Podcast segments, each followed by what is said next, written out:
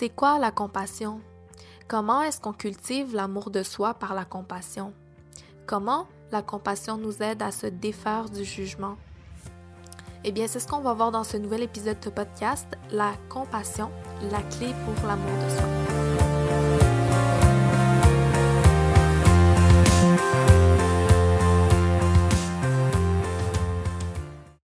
Bonjour et bienvenue dans ce nouveau podcast. Je suis euh, vraiment ravie de tourner ce premier épisode officiellement. Donc mon nom c'est Myriam. Ici j'ai décidé de créer un espace euh, dans lequel je partage ma vérité, ma sagesse, dans mon authenticité et avec bienveillance. Aujourd'hui, je te parle d'un de mes sujets favoris du moment, la compassion, et comment est-ce que la compassion nous conduit vers l'amour de soi? D'abord, pour moi, la compassion, c'est l'acceptation. L'acceptation de qui nous sommes complètement et entièrement dans le non-jugement. Et ça, ça conduit à l'amour de soi. Ici, quand je parle de compassion, je parle d'abord de la compassion que nous ressentons envers nous-mêmes, la compassion dont nous faisons preuve pour nous.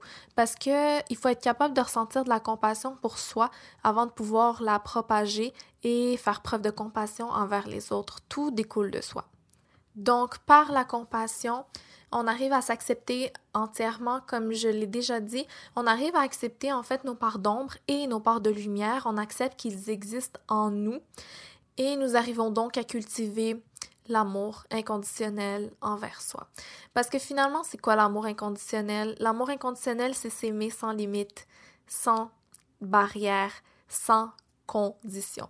Et j'aimerais prendre le temps d'en parler aujourd'hui parce que ces derniers temps, il y a plusieurs personnes dans mon entourage qui sont venues me parler qu'ils se jugeaient, qui s'auto-flagellaient constamment et qui faisaient peu preuve de compassion envers eux.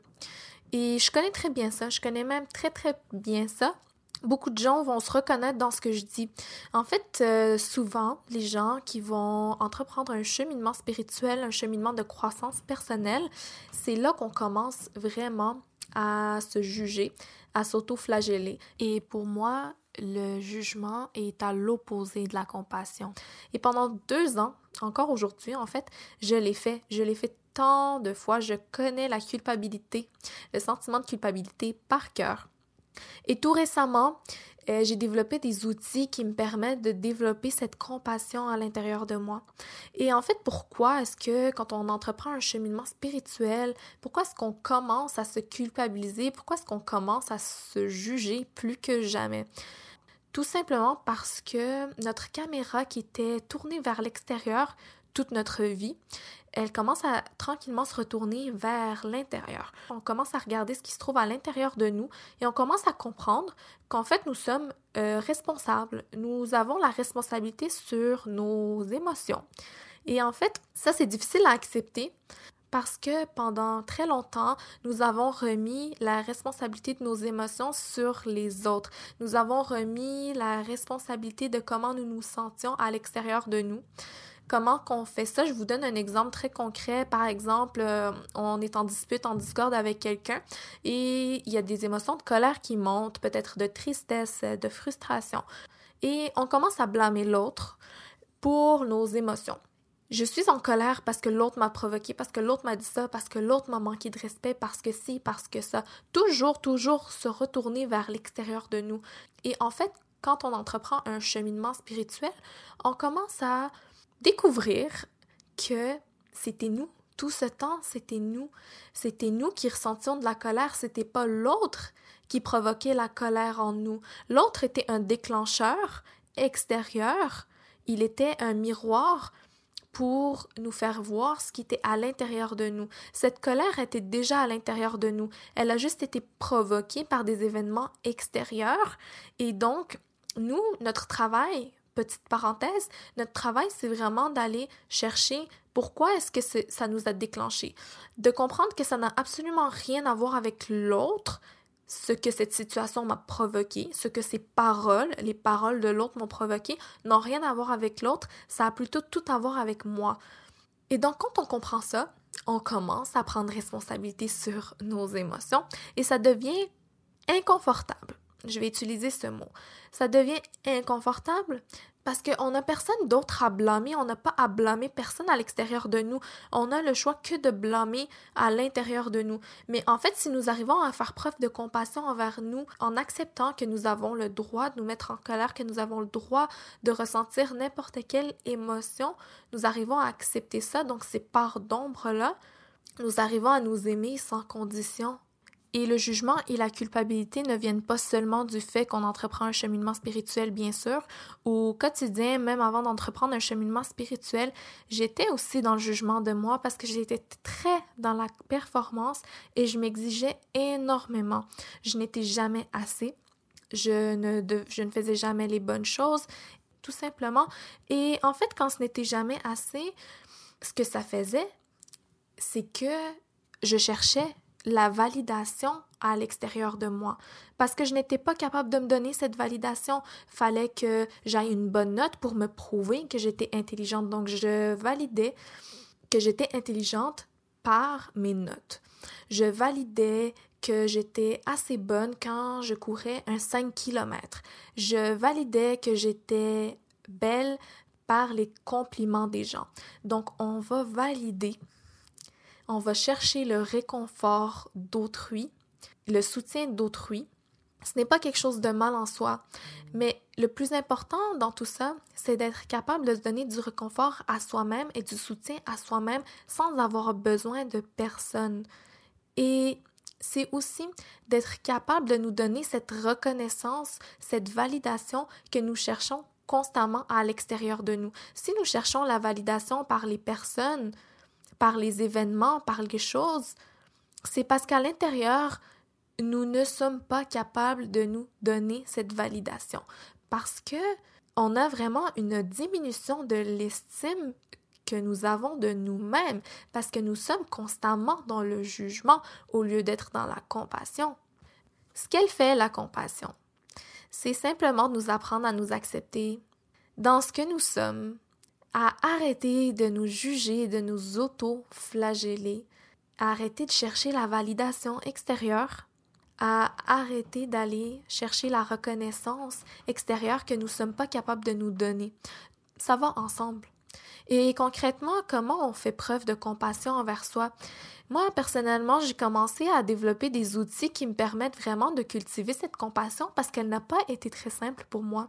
Et mon premier outil que j'utilise depuis peu, mais qui fonctionne très bien sur moi, c'est la projection de conscience.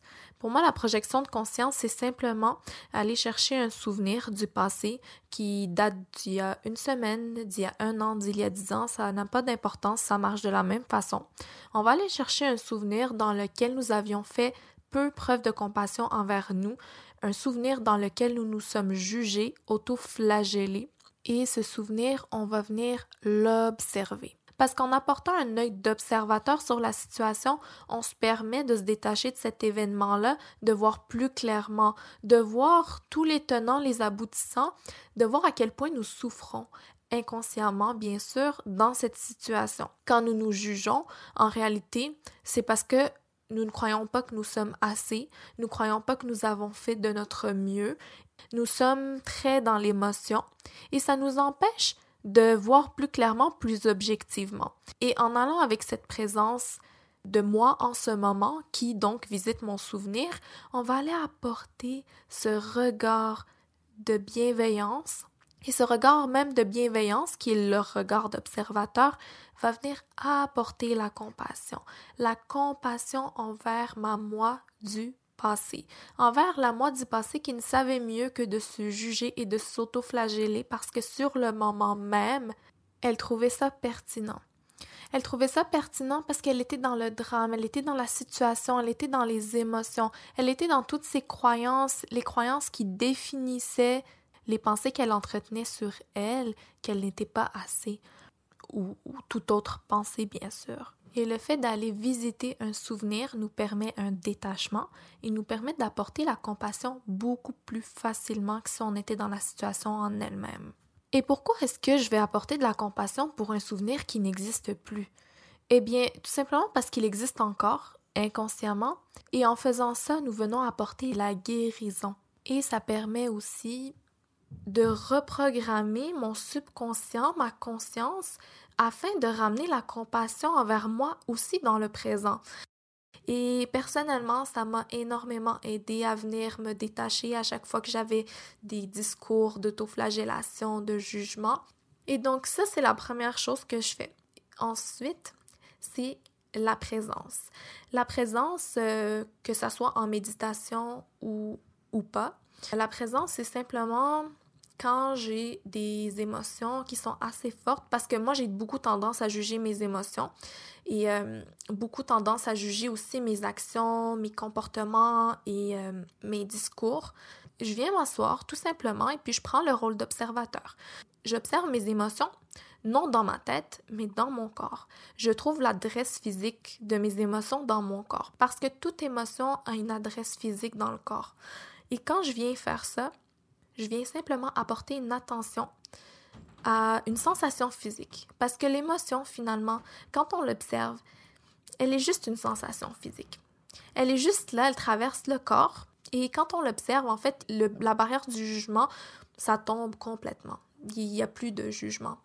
Et puis, il y a aussi l'observation des pensées. L'observation des pensées, c'est simplement pouvoir se détacher des pensées puis les observer sans s'y identifier on observe les pensées qui viennent et qui vont et je suis en train de penser des choses. Je suis en train de penser que ah, je ne suis pas assez, je ne suis pas assez bonne, je ne suis pas assez ci, je ne suis pas assez ça, ça peut être autre chose aussi. Et puis je j'observe tout ça. Et puis je viens apporter la phrase "Ah, oh, tiens, c'est intéressant." Et puis cette phrase est tellement puissante parce que quand on dit "Ah, oh, c'est intéressant", qu'est-ce que ça fait on vient se questionner avec curiosité et ça enlève complètement les barrières de jugement envers ses pensées. Donc finalement, la première étape, c'est de prendre conscience de ses émotions, de les observer, comment est-ce que ça se manifeste dans mon corps, observer mes pensées, comment est-ce que ça se manifeste, et ensuite de changer son discours intérieur de façon consciente. Je prends une pensée, je l'observe, et quand je l'observe, je l'accepte. OK? Ça, c'est primordial, en fait. Parce que si nous n'arrivons pas à accepter que nous sommes dans le jugement, cette pensée, cette émotion, je la nourris en l'acceptant pas. Et plus je l'accepte, et plus elle se dissipe, et plus je résiste, et plus elle persiste. Donc nous avons besoin d'accepter ces émotions, nous avons besoin d'accepter ces pensées, et c'est par là que nous apportons le changement. On vient changer le discours intérieur pour venir reprogrammer notre façon de nous parler. Quand nous reprogrammons notre façon de nous parler, on vient changer notre façon de nous voir, on augmente l'estime de soi et on augmente l'amour de soi. Je vais vous donner un exemple. Tout à l'heure, j'étais en train de courir et je me suis mis euh, comme défi de revenir dans mon corps lorsque je courais et non d'être dans ma tête. Donc, juste d'être dans les sensations physiques lorsque je cours. Et c'est très challengeant pour moi. Tout à l'heure, j'ai réussi plus souvent qu'autrement à revenir dans mon corps constamment. Mais bien sûr, parfois les pensées reviennent. C'est un exercice, hein? Et puis quand les pensées revenaient, je m'entendais entretenir un discours pessimiste. Ah, mais là, je suis en train de penser, mais non, il faut que je focus sur euh, qu'est-ce que je ressens physiquement. Ça, c'est c'est du jugement aussi, OK? Donc, la première étape, je l'ai observé, la pensée. Et ensuite, je viens simplement, consciemment, changer mon discours intérieur. C'est vraiment super ce que tu fais. Euh, tu as réussi à être plus souvent qu'autrement dans ton corps. Waouh! Et je me suis fait un gros câlin. Et vraiment, physiquement, je me suis fait un câlin. J'ai pris mes bras et je les ai mis autour de mes épaules. Et ça, c'est faire preuve de compassion. Et ça ne veut pas dire que la prochaine fois, la pensée ne va plus réapparaître. C'est pas vrai. Ça, c'est un travail, c'est un entraînement qu'on fait, que je fais. Donc, constamment, à chaque fois que je remarque que j'entretiens un discours pessimiste, un discours d'autoflagellation, je suis présente, j'observe, j'en prends conscience, OK, et je choisis de changer mon discours intérieur. Et je peux le dire à voix haute, ce discours-là. OK? Et la troisième chose qui m'aide aussi, c'est la perspective. La perspective, c'est comment je décide de voir les choses. Parce que les deux façons de voir les choses sont aussi vraies, sont aussi valides l'une que l'autre, mais laquelle est-ce que je décide, moi, de croire? Et pour revenir à mon exemple de la course que je faisais, En réalité, la perspective était très importante dans ce cas précis. Pourquoi? Parce que comme je l'ai dit plus souvent qu'autrement, je portais mon attention vers mon corps et puis une fois de temps en temps, j'avais des pensées qui venaient. Et puis qu'est-ce que moi j'ai décidé de nourrir? J'ai décidé de nourrir les moments où est-ce que j'étais dans mes pensées. Au lieu de nourrir, de cultiver, de voir les moments où est-ce que j'étais plus souvent dans mon corps. Donc la perspective de voir le verre à moitié vide ou à moitié plein. On entend souvent cette phrase, mais en fait quand nous changeons de perspective, c'est notre réalité qui change et nous venons faire des changements concrets dans la matière quand nous décidons consciemment de changer notre perspective.